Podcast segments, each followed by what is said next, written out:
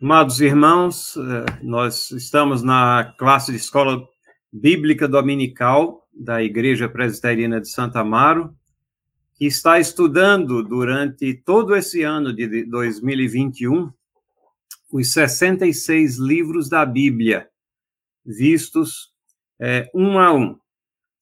Esses é, livros, é, inspirados pelo Espírito Santo para nossa edificação, estão sendo tratados. Em algumas classes dá para a gente tratar um livro todo, ainda que resumidamente. Em outras ocasiões, nós tivemos divisões. Nos dois domingos passados, o reverendo Felipe é, Fontes, ele dividiu o livro de Gênesis em duas ocasiões, é, devido a, ao livro ser bastante longo e também algumas considerações para marcar a, o início desses estudos. Se você não teve oportunidade de, de assistir essas lições do reverendo Felipe Fontes nos últimos dois domingos, elas estão disponíveis no canal da Igreja Presbiteriana de Santa Amaro no YouTube, e eu sugiro que você assista elas, porque elas são representativas daquilo que nós tentaremos fazer com cada livro da palavra é, de Deus. Nós é, queremos, nessa ocasião, fazer uma oração para iniciar o nosso estudo de hoje. O nosso estudo será sobre o livro de Êxodo. Vamos orar a Deus. Te agradecemos, nosso Deus, pelos momentos que tu nos dás agora, para que possamos nos achegar à tua palavra e examinar as coisas que colocastes ali para o nosso conhecimento e crescimento espiritual, principalmente. Ali na tua palavra, nós temos a revelação da tua pessoa como soberano da história e também sabemos quem nós somos e como dependemos de ti. E tomamos conhecimento do maravilhoso plano da salvação, da forma que tu nos resgatas, da escravidão do pecado e nos levas nessa jornada, nessa peregrinação até a glorificação eterna contigo e pedimos que essas verdades se solidifiquem cada vez mais com profundidade em nossas vidas. Em nome de Jesus. Amém. Irmãos, é, como eu disse, nós estamos aqui é, estudando o livro de Êxodo. E, primeiramente, examinar o que está nesse nome né? Por que Êxodo? E você pode pensar até que é, por que essa, esse exame? Todo mundo sabe o que é Êxodo. O, todos nós sabemos que um, um êxodo é uma saída de algum lugar para outro, mas a questão aqui é mais é, como, como aquele comercial de TV sobre aqueles biscoitos, né? Eles vendem mais porque são fresquinhos ou eles são fresquinhos porque vendem mais? Você sabe o que é êxodo porque você tem familiaridade com o conteúdo é, do livro de Êxodo ou você tem é, o conhecimento do que é que está contido nesse nome. Quando nós é, examinamos mais a fundo, e o, o reverendo Felipe já aludiu a essa questão na sua classe na semana passada ou, ou, duas semanas antes, quando ele abordou pela primeira vez o livro de Gênesis. Nós vamos sabemos que é, o Antigo Testamento foi escrito em hebraico e sabemos também que há uma tradução no terceiro século antes de Cristo, é, conhecida como a Septuaginta, onde o Antigo Testamento em hebraico foi colocado em grego. O nome do é, livro em hebraico significa os nomes. Essa segunda palavrinha, na realidade, para nós aparece como primeira, mas hebraico se lê de, é, da direita para a esquerda. Então, nessa pequena frase dessas duas palavrinhas, diz assim: Estes são os nomes.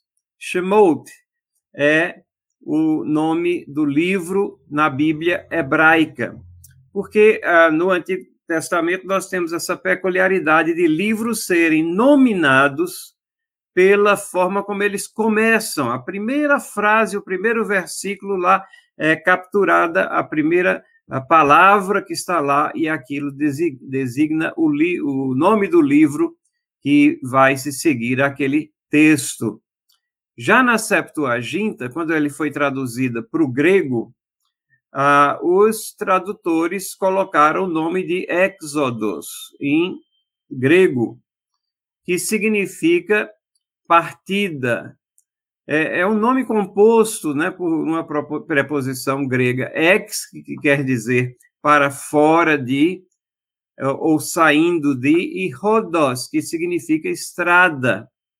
Então, é, é, a ideia é sair de um lugar para outro por uma estrada, ou partida. Rodos é, é de onde vem o nosso nome rodovia, né? Caminho. Então, partida, para fora na estrada. A gente vê que os, uh, os tradutores da Septuaginta, então, colocaram nomes temáticos aqui nesses livros, e então nós temos o livro de Êxodo, que é uma transliteração, a palavra, do grego, e ele e ficou, é, depois que tudo isso foi traduzido na Vulgata Latina, que isso é já, na era cristã, quando foi traduzido tudo para o latim, ele foi a palavra grega foi transliterada e o nome permanece. A ideia então é que o nome desse livro, Êxodo, ele está concentrado nesse grande evento que é a saída do povo de Deus do Egito, da escravidão de Egito, numa grande jornada até a terra prometida. O livro captura então o início dessa jornada, os eventos então que aconteceram é, para que essa saída pudesse se processar e em grandes demonstrações do poder de Deus e centralizados é, numa personagem principal, num personagem principal que nós vamos estar falando bastante dele. Partida para fora, na estrada, ou se a gente quiser ser bem é, coloquial e é, pé na estrada, né, poderíamos dizer que o, o nome pode significar isso aqui também. Bom, quais são as datas-chave do livro aqui? É, ele se concentra, como já disse o nome aqui, é, é, é, a grande impressão inicial é exatamente no, a, no evento do Êxodo. E a data tradicionalmente aceita é que ele ocorreu entre os anos 1445 a 1440 da, de, antes de Cristo. Vejam esse relato que nós temos aqui no livro de 1 Reis, capítulo 6, versículo 1.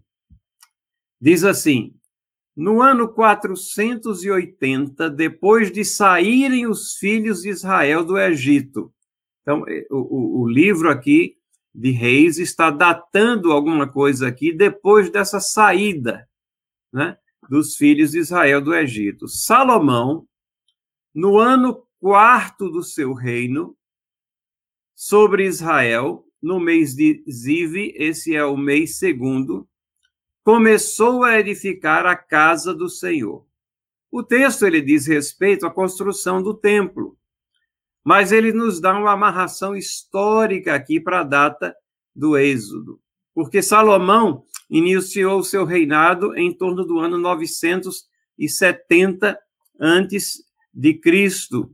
Então, se nós temos aqui 970 menos 4 é, mais 480, é, nós vamos ter, chegar a 1446, ou nesse intervalo aqui de 1440 a 1445.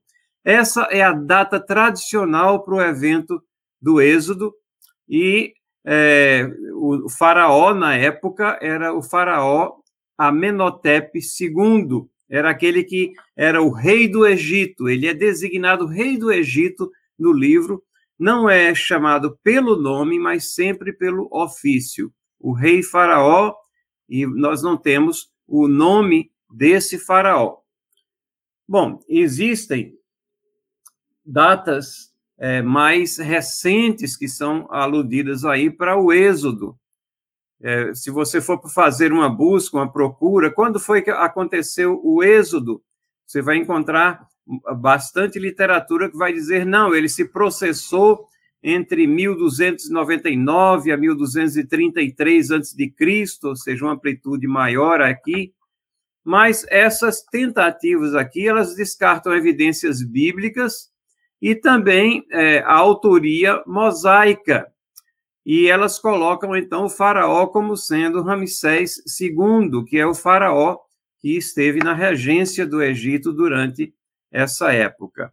Nós é, somos é, de convicção de que devemos é, considerar a data mais antiga do Êxodo, porque ela tem evidências bíblicas e porque a escrita, é, então, desse livro ficaria situada ali contemporaneamente, sendo escrito por Moisés, dentre os anos 1450 a 1410, ou seja, provavelmente Moisés começa a, a, a fazer anotações, a, a fazer a escrita antes do Êxodo e dá continuidade nos eventos que se sucederam ao Êxodo.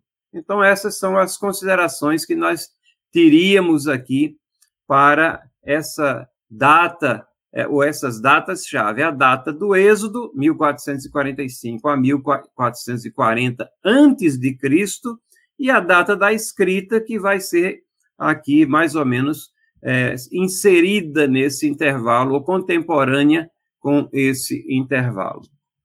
O autor do livro, nós já demos, aludimos a isso aqui, é Moisés, né? E para isso nós temos evidência interna. evidência interna é aquela que procede da, da leitura do livro, né? o livro é, tá, detalhe, está contando em detalhes toda essa história que foi vivida, protagonizada por Moisés. E tem detalhes assim, que, é, como exemplo da, de autoria, que é, pertencem a uma testemunha ocular. Por exemplo, lá no capítulo 15, versículo 27, falando no momento onde eles chegam nessa localidade Elim, diz assim: Então chegaram a Elim, onde havia doze fontes de água e setenta palmeiras, e se acamparam junto das águas. Notem aqui a riqueza de detalhes, né? bem peculiar. Alguém que é testemunha, que, que se deu o trabalho de contar doze fontes de água e setenta palmeiras aqui. A evidência interna ela aponta para ah, corroborando a evidência externa da autoria de Moisés. É na evidência externa que nós vamos encontrar declarações mais explícitas, que é um livro de Moisés, escrito por Moisés. Por exemplo, lá em Josué, capítulo 8, versículos 31 a 35, e nós sabemos que Josué segue-se aos chamados cinco livros da lei, o Pentateuco, os cinco livros de Moisés. Diz assim: Como Moisés, servo do Senhor, ordenara aos filhos de Israel, segundo o que está escrito no livro da lei de Moisés, e aí há uma, essa referência exatamente ao livro de Êxodo, que nós estamos estudando. Êxodo capítulo 20, versículo 25. Nesse, nesse texto aqui de Êxodo 20 e 25, é, Deus diz assim a Moisés: quando você fizer um altar para mim, lá na terra prometida, façam um altar de pedras toscas, de pedras não lavradas, para que essas pedras não sejam feridas por instrumento algum, mas sejam separadas para a construção desse altar. E Josué aqui está relatando que ele fez exatamente como estava ordenado no livro da lei de Moisés, e faz a citação de Êxodo 20 e 25, a saber, um altar de pedras toscas sobre o qual não se manejara instrumento de ferro. Sobre ele ofereceram holocaustos ao Senhor e apresentaram ofertas pacíficas. Escreveu ali em pedras uma cópia da lei de Moisés e depois leu todas as palavras da lei, a bênção e a maldição, segundo o que está escrito no livro da lei. Ora, a, a cópia da lei de Moisés deve ser uma referência aqui, lavrado em pedra, aos dez mandamentos que foram lavrados em pedra e cujo registro disso está no livro de Êxodo, lá no capítulo 20. Mas é, a, aqui nós temos a, a visão de que há uma amplitude maior nessa legislação, nesse livro da lei, porque fala de bênçãos e maldições, e isso está contido nesse corpo de literatura que foi escrito por Moisés e é, é dito aqui é, que Moisés é o autor né, desse corpo de literatura. Tudo que está escrito no livro da lei. O livro da lei que é referido lá em cima, livro da lei de Moisés. Então, nós temos evidências internas e nós temos evidências externas, fora do livro, apontando. E temos ainda o testemunho de Cristo. Não, é? não, de, não deveríamos é, pedir mais nenhum outro testemunho, além desse, se temos o testemunho de Cristo. Em Marcos, capítulo 12, versículo é, 26, nós lemos assim: Quanto à ressurreição dos mortos, não tendes lido no livro de Moisés, no trecho referente à sarça, como Deus lhe falou, eu sou o Deus de Abraão, o Deus de Isaac, o Deus de Jacó. A referência é, desse ensinamento de Cristo, dessa colocação que Cristo faz aos seus interlocutores, é lá de Êxodo, capítulo 3, versículos 1 a 4, versículo 1 até o, o capítulo 4, versículo 17. Aquele chamado de Moisés, aquela situação onde Moisés observa uma sarça, um arbusto que queimava, mas não se consumia. E Jesus Cristo deixa isso bem claro, ao qual incidente ele está se referindo, pergunta se eles não têm lido, e ele, ele configura essa leitura como uma leitura no livro de Moisés. E ainda faz a citação aqui: Deus, Deus de Abraão, Deus de Isaac, Deus de Jacó, Deus de todas essas gerações, e ali estava Jesus Cristo, próprio Deus, ensinando essas coisas àquelas pessoas, substanciando a autoria mosaica aqui do livro que nós estamos estudando, do livro de Êxodo e dos demais livros conhecidos como livros de Moisés, ali naquela ocasião. Então, esses testemunhos aqui todos nos levam a aceitar sem é, sombra de dúvidas, a não ser que nós não venhamos a questionar a integridade dos textos bíblicos, a integridade das palavras de Cristo sobre a autoria de Moisés. E também nos situam na, mais ou menos na data dos eventos que marcaram tudo aquilo que está descrito nesse livro do Êxodo. O, o livro de Êxodo, ele cumpre também uma profecia. Os seus relatos representam um cumprimento de uma profecia. Lá, o reverendo Felipe é, é, fez a exposição sobre Gênesis, e no capítulo 15 de Gênesis, quando Deus é, fala a Abraão ao cair de um, quando ele cai num profundo sono, conforme nos diz o texto aqui, nos versículos 12 a 14, nós lemos o seguinte: Ao pôr do sol caiu profundo sono sobre Abraão e grande pavor, e cerradas trevas o acometeram. Então lhe foi dito: Sabe, com certeza, que a tua posteridade será peregrina em terra alheia, será reduzida à escravidão, será afligida por quatrocentos anos. Mas também eu julgarei a gente a que têm de sujeitar-se, e depois sairão com grandes riquezas. Irmãos e irmãs, é, se nós é, procuramos precisão nas profecias, não poderia haver uma precisão, precisão maior do que essa aqui, em riqueza de detalhes, das coisas que ainda iriam de acontecer durante séculos depois de Abraão. Mas aqui está que a posteridade de Abraão, ela seria escrava, seria reduzida à escravidão, exatamente como aconteceu lá na terra do Egito. Será afligida por 400 anos, o período ali que ficaram nesse regime de escravidão. Mas também, quando eles saíram, e saíram porque Deus os tirou de lá, Deus julgou aquele povo que tinha reduzido o seu povo à escravidão, resgatou esse povo, e ao sair, eles saíram com grandes riquezas. Os egípcios foram forçados a pagar uma imensa indenização trabalhista para aqueles trabalhadores que trabalhavam em escravidão é, perante o tribunal do grande e justo juiz e saíram com diversos artefatos de ouro, de prata, muitas coisas que é, enriqueceram aquele povo e que depois seriam também utilizados, manuseados, refeitos é, para adornar o tabernáculo cuja construção e diretrizes está contida, vamos ver isso também nesse livro aqui de Êxodo. Saíram de lá um povo rico.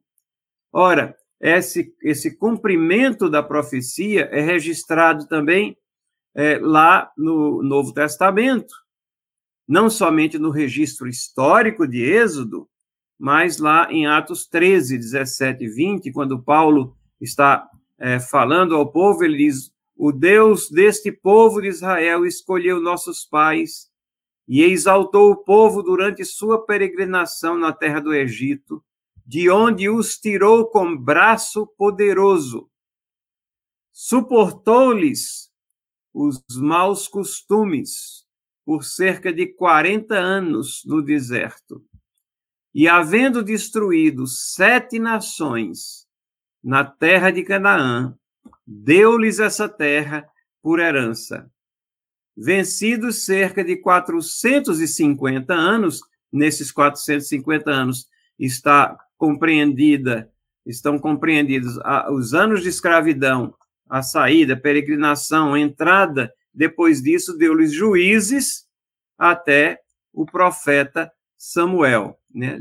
Então, com uma rápida frase aqui, mas Paulo descreve e captura toda essa progressão histórica que vai é, desde a, a peregrinação, desde a escravidão no Egito, a peregrinação, as guerras, as batalhas pelas quais tiveram de passar, a entrada na terra prometida de Canaã como herança, e ainda estabelece a, a, o marco cronológico aqui dos 400 e 50 anos desde a, aquela escravidão até a época dos juízes. Então nós vemos como todas essas coisas da palavra de Deus elas se encaixam, porque elas procedem de um único Deus, um Deus que é todo poderoso, um Deus que é, ele, ele não somente sabe todas as coisas, mas ele sabe todas as coisas porque é soberano, porque assim ele planeja. Assim o disse, assim o farei, diz o Senhor, registra o profeta Isaías. E é por isso que as coisas vão se processando do plano soberano de Deus, que tem a regência deste mundo, tem a regência de nossas vidas aqui. O Êxodo é um magnífico exemplo aqui de Deus cumprindo a sua palavra, a sua promessa e dando exemplos vivos para que nós aprendamos de todas as lições que estão contidas nesse livro. Agora, nós podemos perguntar também o que é que acontecia no mundo? O que é que estava acontecendo ao redor? Porque quando nós lemos a Bíblia, muitas vezes, nós somos levados, talvez, como cristãos, e se fomos criados na Bíblia, a, a falsa noção de que a nação de Israel é a única história que estava acontecendo. Mas não é assim. Né? Não é assim, e o próprio Deus deixa isso claro, e deixou isso claro lá em Deuteronômio, um dos livros de Moisés, capítulo 7, versículo 7, quando ele fala da nação de Israel. Ele disse: Não vos teve o Senhor afeição, nem vos escolheu, porque fosseis mais numerosos do que qualquer outro povo, pois éreis o menor de todos os povos. Deuteronômio 7, 7. Vejam, Deus não escolheu Israel porque fosse a nação mais poderosa, mais numerosa, mais inteligente, não, mas escolheu Israel para que a sua glória se manifestasse. Não há dúvidas que foi uma nação escolhida, privilegiada. Deus assim o fez na sua soberania. E ele o fez para que eles fossem, como está escrito e descrito no Novo Testamento, os guardiões dos oráculos de Deus os guardiões da revelação de Deus, aqueles que trariam a palavra de Deus, que é, executariam o plano de Deus salvífico em toda, durante toda a história, até a, a, a nova, o novo tempo, né, do novo concerto, do novo pacto, do novo testamento, onde o evangelho, a palavra de Deus, as boas novas deixam de estar é, apenas circunscritas a uma nação, mas agora, segundo as promessas do, do próprio Antigo Testamento, se espraiam por todas as raças, tribos e nações do Novo Testamento. Mas Israel foi essa nação pequena, mas poderosa porque Deus era com ela. Não eram os maiores guerreiros, mas Deus estava com ele e eles venceram as batalhas e sofreram castigos quando se desviavam de Deus também. Da mesma forma como nós é, somos é, poderosos no sentido de que Deus é que está por nós, é conosco, e se Deus é por nós, quem será contra nós? Mas também sabemos que Deus não se agrada dos nossos pecados e que podemos esperar também é, problemas e castigos quando o nosso proceder não agrada a Deus, está indo contrário aos seus preceitos e aos seus mandamentos. O ponto aqui é que ao redor de Israel, antes mesmo dos eventos que nós estamos falando aqui, as coisas estavam acontecendo. Obviamente que tudo começa lá no livro de Gênesis e as diversas civilizações ah, foram formadas e firmadas. A Torre de Babel espalhou ah, as pessoas em função da linguagem. Nós temos todas essas questões ali no livro de Gênesis, mas tudo isso, eh, diversas civilizações foram surgindo e Israel estava é, é, se formando ou se instituindo formalmente como nação, exatamente nesse livro de Êxodo que nós estamos estudando aqui nessa manhã. Vamos é, ver aqui essa linha do tempo aqui para que nós compreendamos toda essa complexa situação das nações. Uma coisa é por demais interessante é que todos os registros é, arqueológicos, registros em livros de história que vocês forem ver, todos eles vão falar que mais ou menos no ano 4000 é, é que existem os primeiros registros extra-bíblicos de civilizações. E é, normalmente livros de história dizem assim: o surgimento da escrita. É uma afirmação um pouco ousada, mas é porque grandes descobertas arqueológicas é, têm esses tabletes de, de barro que é, mostram uma forma de não somente de escrita, mas de circulação de mensagens. Era nesses tabletes que as mensagens é, elas circulavam, era, era o WhatsApp da era, né? Era um pouquinho mais pesado e mais lento, né, do que o WhatsApp, mas era assim porque tinha limitações de espaço também ali. Ninguém ia aguentar levar um tablete aí de 100 quilos para cima e para baixo, então eles eram eles eram menores, eles, tinham, eles podiam ser carregados. Mas não é interessante que é, é, toda essa constatação da história, da verdadeira história, ela, ela está ali é, em harmonia com aquilo que, que Gênesis nos mostra ali, como o, a humanidade tendo surgido. E nós não vemos aqui é, nenhuma, uh, nenhum registro é, antes de 4 mil antes de Cristo. Mas então, é, o registro que é feito de hominídeos ou de é, criaturas que são é, não atingiram ainda o status da plena humanidade, como é que se explica esse salto que de repente você tem uma história florescendo e diversas civilizações florescendo numa era mais recente aqui? Então, são questões a ponderar, não diz respeito ao nosso assunto principal, mas pense nisso daqui, que o ano 4000 marca esses registros de surgimento de civilizações. Pulando um pouquinho mais para frente, no ano de 3200, nós temos o início da civilização egípcia. A, a escrita aqui, ela progride um pouco mais, né? E ela, ela, ela tem caracteres, mas tem caracteres pictográficos também, os chamados hieroglifos ou hieróglifos, e eles, são, eles foram é, decifrados é, muitos anos depois, já alguns séculos atrás da nossa era, é, e mostram é, uma linguagem sofisticada de expressão. Eles não eram apenas faixas decorativas, mas era uma escrita bastante sofisticada lá no ano 3200. É, na, simultaneamente, você tem registros é, sumerianos ou sumérios na Mesopotâmia, no local onde hoje é o Iraque e a Síria.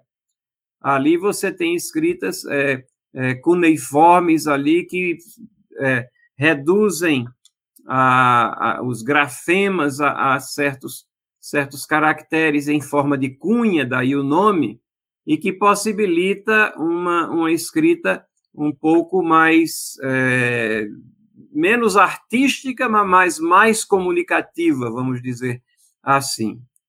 É, nesse meio tempo aqui, é, no ano 3000 antes de Cristo, sempre lembrando que quando a gente fala antes de Cristo, nós estamos contando de trás para frente. Então, os números maiores é o distanciamento maior da, do início da, da era cristã, né? Então, o que marca que é considerado como o nascimento de Cristo e tem algumas controvérsias quando realmente foi o nascimento de Cristo, é, em função de, de vários calendários e vários estudos feitos, mas isso não vem ao caso ao nosso estudo. A discrepância de quatro a seis anos ali no ano para que nós chegássemos, vamos dizer, ao ano zero. O ano zero não existe, aí começa o ano primeiro, né? Mas três mil anos antes de Cristo, onde é atualmente o Líbano, ele começa a ser povoado por povos semitas. Os semitas aqui são todos os ancestrais aqui dos hebreus. E é também marca a origem da civilização fenícia. Os fenícios foram grandes comerciantes e é, navegadores, e foram eles que é, criaram é, verdadeiramente um alfabeto, e isso possibilitava, dinamizava as negociações é, comerciais, né?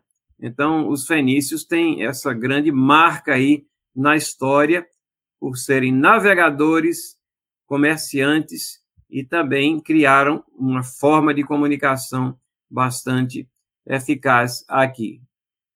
Mais à frente, nós temos no ano de 2000 a.C. o início da civilização grega. Não é o início do poder grego, do império grego, isso só iria acontecer anos mais tarde, mais, muito mais à frente, mas a civilização grega, é, descobertas arqueológicas, datam ela do ano 2000. No ano de 1792 a.C., nós temos é um famoso achado arqueológico chamado Código de Hammurabi, que é, tem diversas é, partes de uma legislação complexa e, é, e, tem o nome daquele regente, daquele rei, daquele imperador que dá início à unificação da Mesopotâmia e o primeiro império babilônico, então já nessa data. Mais à frente, em 1750, os arianos invadem o norte da atual da Índia e dão origem à civilização hindu. Sim, as coisas acontecem também daquele outro lado do mundo, que nós nem sempre estamos acostumados a estudar com mais profundidade, mas as coisas estavam acontecendo lá, como estava acontecendo também em 1600 aqui a, a, o início da linha dinástica chinesa Shang. Então, é, a China começa a ter registros aqui bem precisos de suas dinastias, e a história chinesa é muito rica desde essa época para cá. E caminhando um pouquinho para frente, só para uh, encerrar aqui o que estava acontecendo em outras civilizações, no ano de 1200, a civilização Olmeca no atual Golfo do México, ela é a origem tanto dos maias como dos astecas, que foram dois povos que tiveram uma civilização bastante avançada e que são descendentes aqui dos Olmecas e com su, sua religiosidade característica, peculiar, e vários avanços arquitetônicos e, e, em termos de organização da sociedade. Bom, onde é que a, a história do nosso livro eh, está presente aqui? Começando com os registros lá de Gênesis, que foram tratados nas aulas passadas, no ano é, de 2000, Abraão, ele, é, ele sai aqui é, na, da Mesopotâmia e vai né, para o local onde os judeus vão retornar agora, onde vai ser a terra prometida. E Abraão é o marco na história do povo hebreu. É Abraão que é, nós lemos toda a história dele, ouvimos toda a história dele nas aulas passadas. É ele que recebe as promessas de redenção, é ele que é considerado o, o, o amigo de Deus, que caminhava com Deus, é ele que é, oferece o seu filho seguindo o mandamento de Deus para que fosse sacrificado, mas aí Deus, no último momento, é, é, impede que ele faça aquele sacrifício, porque o grande sacrifício, aquilo apenas era retratava o grande sacrifício de Cristo Jesus que haveria de acontecer é, séculos à frente, Deus enviando o seu filho, este sim, aquele único que poderia morrer pelos nossos pecados, morre na cruz. Então a história de Abraão está ali, a história do povo hebreu ela começa a ser cristalizada aqui a partir dessa figura de Abraão. E, como nós já vimos em 1445, o Êxodo, a saída do Egito, o início da peregrinação. Então, creio que esse diagrama, ele nos dá uma, essa linha do tempo, né, nos dá uma ideia de todas essas civilizações que estavam ali ao redor acontecendo e uma em confrontação direta, né, com o povo de Deus, que eram os egípcios que tinham uma civilização extremamente antiga desde 3200 antes de Cristo. A jornada de Jacó, nós é, colocamos aqui um mapa e vamos voltar a esse mapa um pouco mais à frente mas a jornada de Jacó é a, é a jornada retratada em Gênesis, lá nos capítulos finais. E ela nos explica como é que o povo hebreu chegou no Egito. Ele saiu lá da terra de Siquém e levou toda a sua parentela, seu gado, seus haveres e tudo mais, depois de todos aqueles incidentes que nós ouvimos né, relatados lá no livro de Gênesis, e ele chegou até o Egito debaixo da égide de José, debaixo da regência de José. José que tinha o beneplácito, ele contava com os favores do faraó de sua época, que o havia colocado como a maior figura dentro do seu reino, com todo o poder. E ali, José também é, é um tipo né, de Cristo salvando, resgatando o seu povo, e todo, toda aquela parentela enorme vai e habita lá. Eles escolhem uma região porque eles são criadores é, de gado e escolhem a região. E, e ali prosperam e aumentam, se multiplicam, mas aí acontece aquilo que nós lemos em Êxodo, capítulo 1, versículo 8, o início da escravidão. O livro de Êxodo registra, logo no seu primeiro capítulo, se levantou novo rei sobre o Egito, que não conhecera a José. E então começa os anos de escravidão, de trabalho forçado, de tormenta, de muita opressão em cima daquele povo que, mesmo assim, continuava sendo, na sua escravidão, abençoado por Deus, continuava se multiplicando, continuava a, adorando ao seu Deus. Chegamos aqui, então, ao conteúdo, o que é que acontece com o povo de Deus, então, nesse livro é, de Êxodo. A principal figura é, obviamente, Moisés, o libertador. Essa estátua meio carrancuda aí é, obviamente, uma da imaginação artística de, de Michelangelo Bonarotti, está na igreja de São Pedro, em Vincioli, Roma, e uh, mas ninguém pode dizer se Moisés se parecia com esse carrancudo aqui. Como ele é designado como um dos mais mansos na terra, eu tenho a impressão que a figura dele era mais benevolente e talvez ele fosse ao barbeiro de vez em quando, não tivesse tanta barba assim. Mas Moisés é a figura principal aqui desse livro e é o narrador. Moisés nasceu de uma família escrava da tribo de Levi, dentro de um regime de escravidão já. Ele foi salvo do extermínio pelo subterfúgio das parteiras, um incidente extremamente interessante. Nós não temos tempo para entrar em todas as uh, questões relacionadas com, com isso, mas mencionado várias vezes na Bíblia. A mãe o esconde na beira do rio, num cestinho impermeabilizado, com betume, uma espécie de, de piche, de asfalto que um cesto de palha, de tal maneira que a água não penetrava, e o menino ficava escondido porque Faraó, é, preocupado com os hebreus que se multiplicavam o tempo todo, ele havia determinado que as crianças deveriam ser é, exterminadas.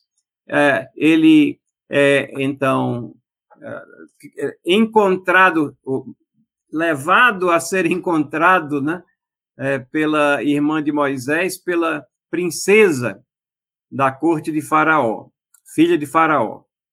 E é, lá ele aprende todas as letras, artes dos egípcios, ele se torna adulto, depois tem o incidente com, com o egípcio, onde ele é, tenta proteger um hebreu, e aí mata esse egípcio e ele foge. Foge e se estabelece na terra de Midian, onde ele casa e é lá nessa terra que ele recebe um chamado de Deus.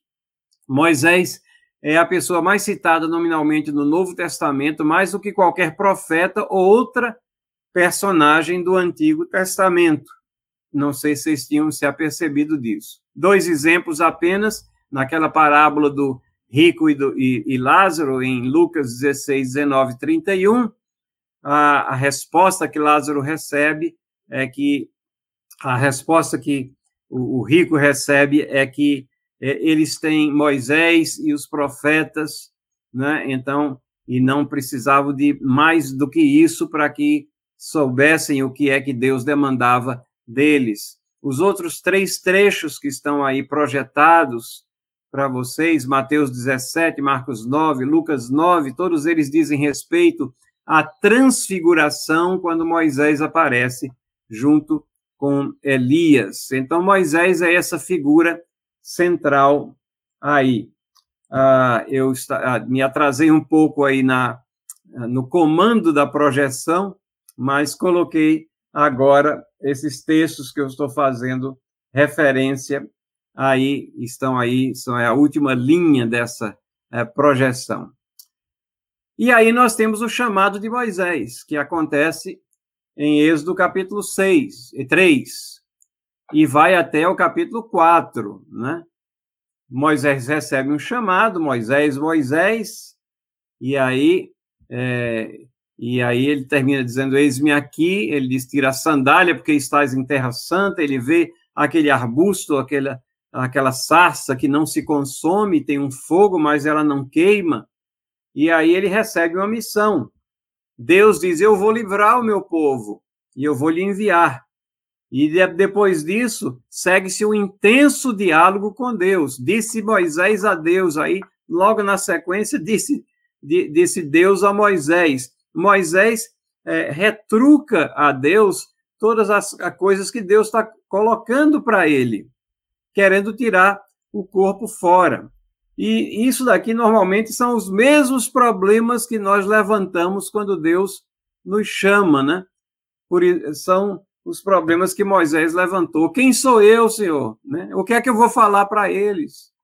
Como crerão? Como transmitir? Eu não sou bom de fala, tal. E é, não quero ir. No final das contas, isso era o que estava por trás de tudo. É, ah, Senhor, manda qualquer outro, menos eu, né? Não quero ir e Deus é, se irrita, e no fim das contas, é, obviamente que Deus faz a sua vontade e Moisés vai. Moisés vai, e aqui nós temos uma figura de Moisés e seu irmão Arão falando a Faraó para libertar os israelitas lá no Egito. Moisés tem um primeiro encontro com o Faraó, na boa, né? Vem, vem negociar, vem colocar a, a saída dos israelitas, mas não tem sucesso aparente, mas isso já estava nos planos de Deus. E a partir do segundo encontro com Faraó é que nós temos as famosas dez pragas no Egito. Dos capítulos 7 a 11, nós vamos ver o relato dessas pragas do Egito. São dez pragas dez situações extremamente desagradáveis que aconteceram. Primeira de, de sangue, segunda de rães, terceira de piolhos, quarta de moscas, quinto de pestilência, sexto úlceras, sétimo granizo, oitava de gafanhotos, nona escuridão ou trevas densas e finalmente a décima foi a morte dos primogênitos. Cada uma dessas pragas diz respeito a uma divindade egípcia, ou representavam um ataque frontal à divindade egípcia, por exemplo, a primeira, que é de sangue, o rio Nilo era adorado como um deus, o deus Nilo, porque era ele que supria água potável, água para irrigação, água para tudo. Quando as águas se transformam em sangue, elas ficam imprestáveis para aquilo que ele representava, mostram a impotência e a insignificância desses deuses. Ou elas representam áreas de ou situações de desconforto que eram protegidas por determinados deuses ali. O estudo dessas pragas é também extremamente interessante. Nós estamos só dando uma pincelada rápida, passando por cima aqui. Com a última, que é a morte dos primogênitos, em todas essas pragas, os israelitas foram protegidos. Na terra onde habitavam, eles não tinham os efeitos dessas pragas. Os seus animais não morreram, eles não foram afetados. E mas nessa dos primogênitos havia um requerimento todo especial que sangue fosse espargido nos umbrais das portas, como nós estamos vendo aí nessa figura.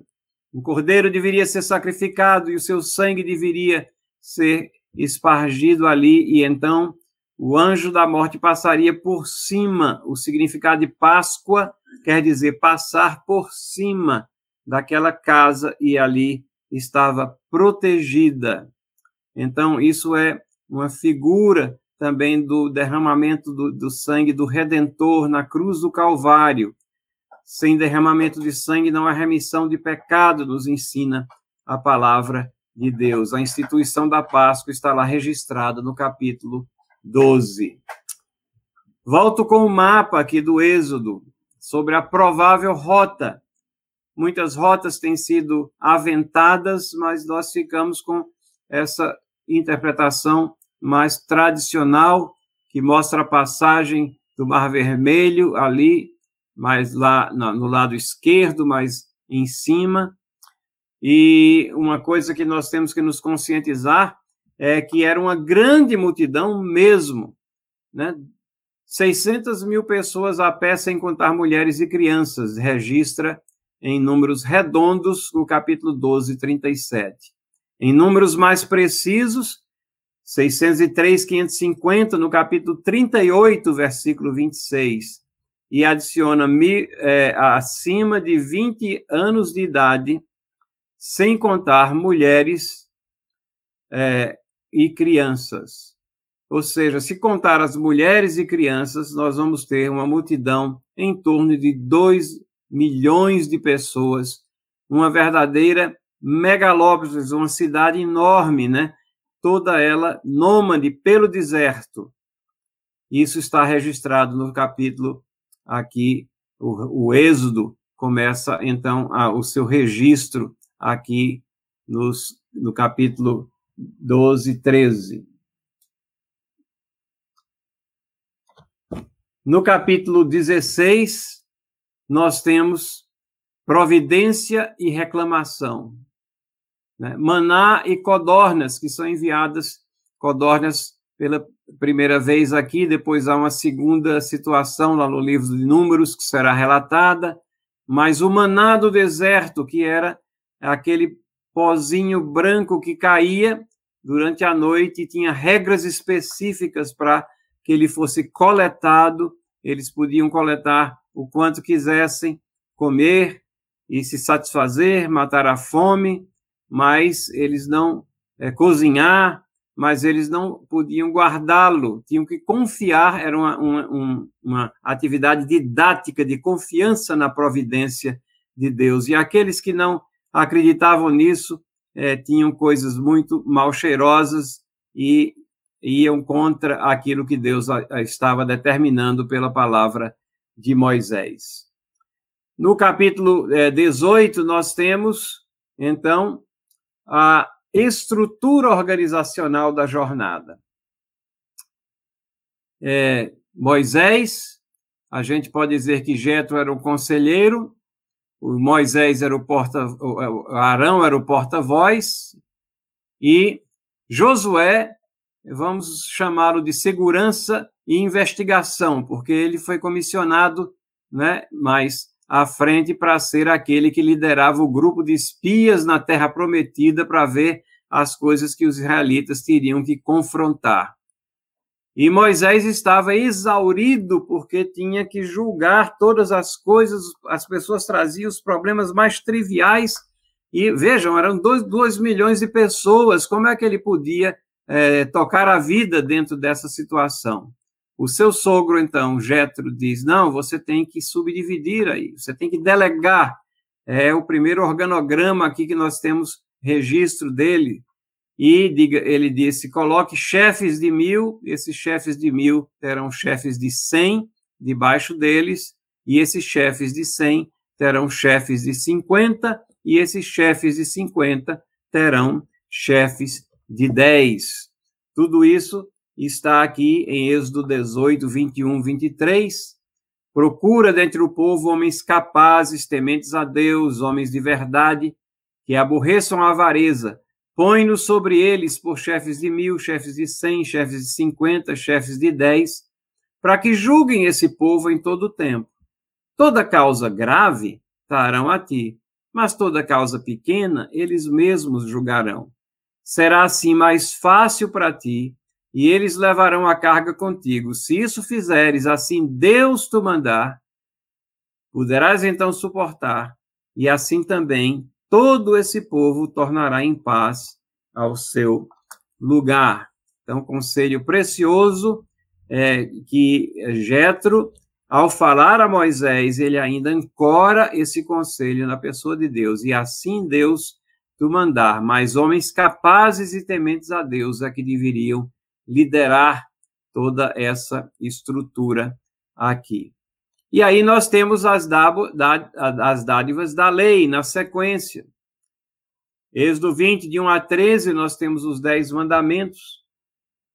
As primeiros, primeiros quatro mandamentos dizem respeito às nossas obrigações para com Deus. E os últimos seis mandamentos, as nossas obrigações para com o nosso próximo. Isso foi, isso é o cerne da lei. É aquilo que nós conhecemos como lei moral de Deus. Não vou ler todos os mandamentos agora, o nosso tempo é muito curto, mas a legislação dada a Moisés, ela é, é, começa aqui com os mandamentos, aqui, os dez mandamentos, mas ela, ela se estende a diversos aspectos específicos daquela nação que são esses que nós estamos projetando aqui. Uma lei civil ou judicial. Crimes e punições que tinha que existir se uma nação vai se manter coesa, tem que saber quais são os crimes especificados e quais são as punições. Uma lei religiosa ou cerimonial. Toda a estrutura de sacrifícios, como deveria ser feita, a, o local de adoração, os o tabernáculo, tudo isso é descrito aqui nesse momento. E, finalmente, a lei moral, resumida nos Dez Mandamentos.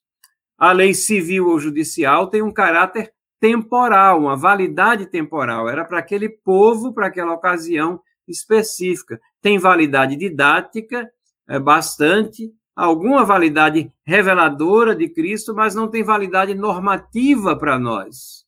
Né? Era para aquele povo.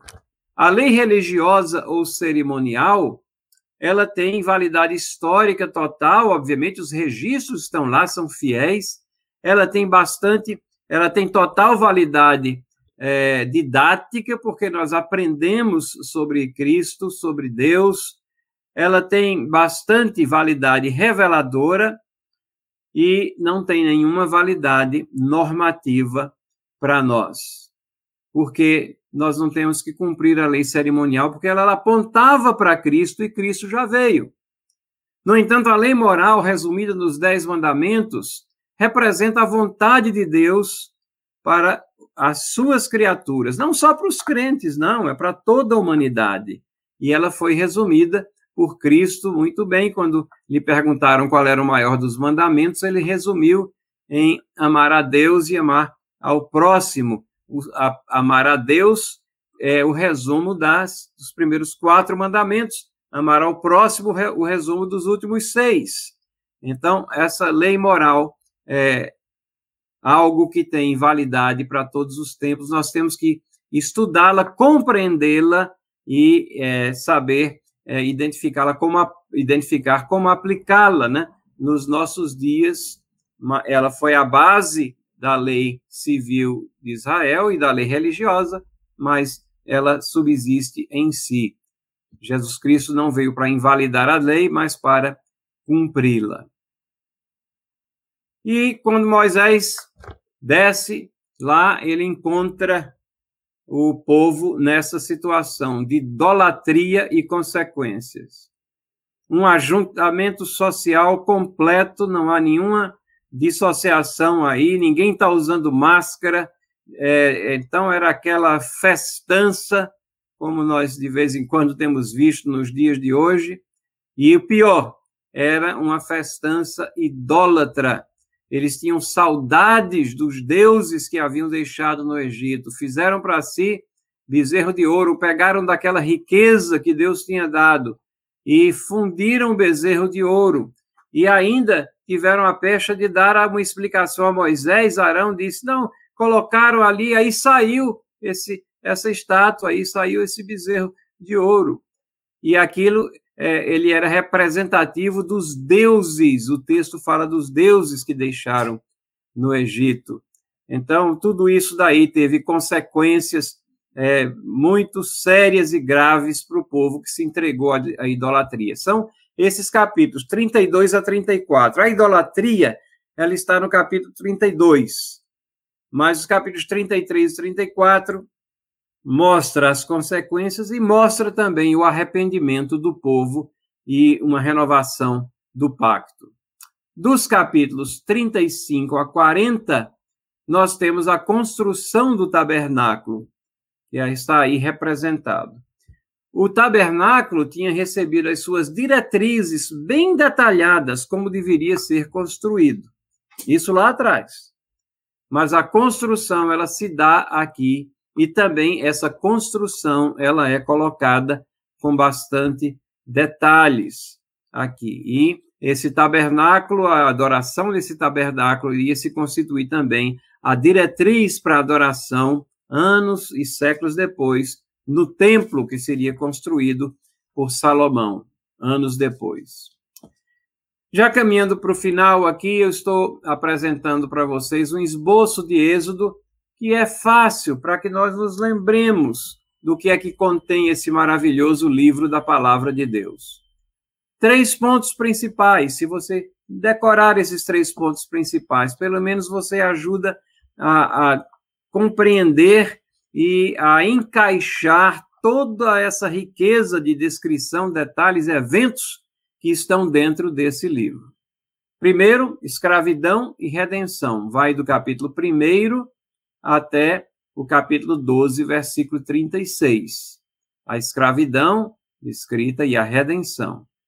Segundo, a emancipação e peregrinação, né, que é a, começa o êxodo propriamente dito e essa peregrinação, essa jornada que vai até o 18, 27, que é o final do capítulo 18, e terceiro, revelação e adoração, 19:1 até o final do livro de Êxodo, que é a dádiva da lei, a todas essas coisas que a gente acabou de descrever estão aqui nessa parte final do esboço de Êxodo. Quais são as doutrinas principais, então, que nós encontramos no livro de Êxodo? De um modo geral, é uma revelação de Deus Deus se revelando ao seu povo, e ao estudarmos o livro, nós aprendemos sobre Deus. Nós aprendemos sobre soberania e relacionamento, nós aprendemos que Deus controla a história. Ele não é controlado pela história, não, ele controla a história. Ele não está sujeito aos eventos. Ele é soberano no seu relacionamento pactual. No capítulo 19, 5 diz: Agora, pois, se diligentemente ouvirdes a minha voz e guardardes minha aliança, então sereis a minha propriedade peculiar dentre todos os povos, porque toda terra é minha, soberano. Aprendemos que Deus é um Deus redentor, a questão da redenção, ele é redentor fiel, ele redimiu o povo de Deus. Capítulo 6, versículo 6, portanto, diz aos filhos de Israel: eu sou o Senhor, e vos tirarei de debaixo das cargas do Egito, vos livrareis da sua servidão, vos resgatarei com braço estendido e com grandes manifestações de julgamento. Da mesma forma como ele resgatou o seu povo do Egito, ele resgata pessoas nos dias de hoje da escravidão do pecado, para levá-los em uma jornada, uma jornada que às vezes nos parece incerta, mas que tem um destino firme e seguro. Aprendemos que Deus é um Deus presente. Habitarei nos filhos de Israel, serei seu Deus, saberão que eu sou o Senhor, seu Deus, que os tirou da terra do Egito para habitar no meio deles. Eu sou o Senhor, seu Deus. Capítulo 29, versículos 45 e 46 ele habitava no, filho, no meio de Israel. E essa habitação ela era é, é ela era é, configurada e simbolizada de várias maneiras. Pela nuvem que ia atrás na, na, e na, pela na frente guiando e atrás é, protegendo pela arca, que representava a presença de Deus, e pela morada no coração do seu povo também, que no Antigo Testamento também era proporcionada pelo Espírito Santo de Deus. Deus está presente na vida do seu povo nos dias de hoje, do povo redimido, é, iluminando o entendimento da palavra, fazendo com que haja interesse por sua palavra e aplicação dos seus princípios e preceitos nos passos do nosso caminhar.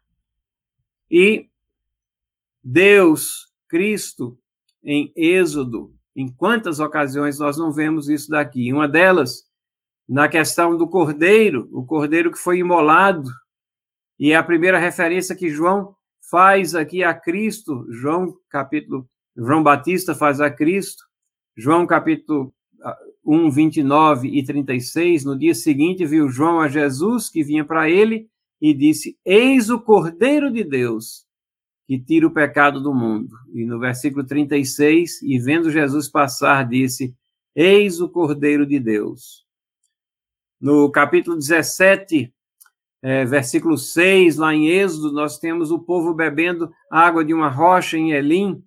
E no, em 1 Coríntios 10, 4, nós temos aquele incidente específico comparado, comparando a rocha a Cristo, e a, a água que flui da rocha é, é, são exatamente as boas novas, o ensinamento que flui de Cristo, o evangelho da graça que refrigera a alma e que dá é, vida, dá ânimo e nos coloca no caminhar, na aproximação da terra, da nossa terra prometida. O tempo todo aqui no Novo Testamento, nós sermos lembrados de que a nossa cidadania não é aqui nesse mundo. O tempo todo, aquele povo ali sabia que a cidadania deles, a lealdade deles, não estava por aqueles lugares onde eles estavam peregrinando.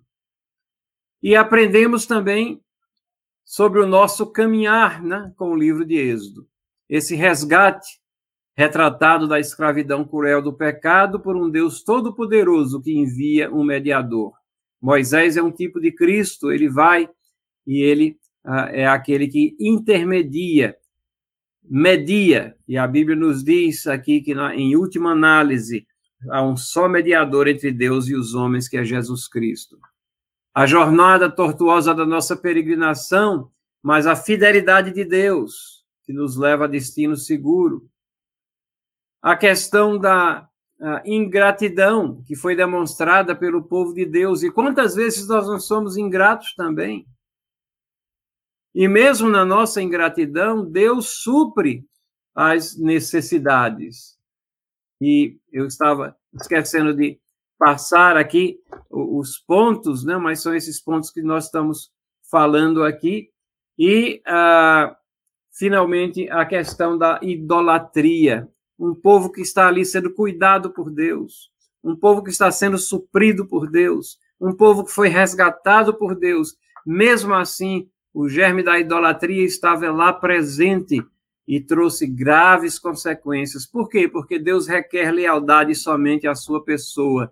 E é Cristo Jesus que possibilita a nós essa lealdade, não é a nossa força que nos mantém seguramente salvos, mas é Cristo que diz assim: aqueles que o Pai me deu, ninguém os arrebatará da minha mão. Que nós reconheçamos a Deus, então, em todo o nosso é, caminhar. Então, irmãos, é essa a pincelada ultra rápida sobre o livro de Êxodo. E na próxima semana, o livro de Levítico vai ser exposto pelo reverendo é, Leandro Lima. Vamos orar.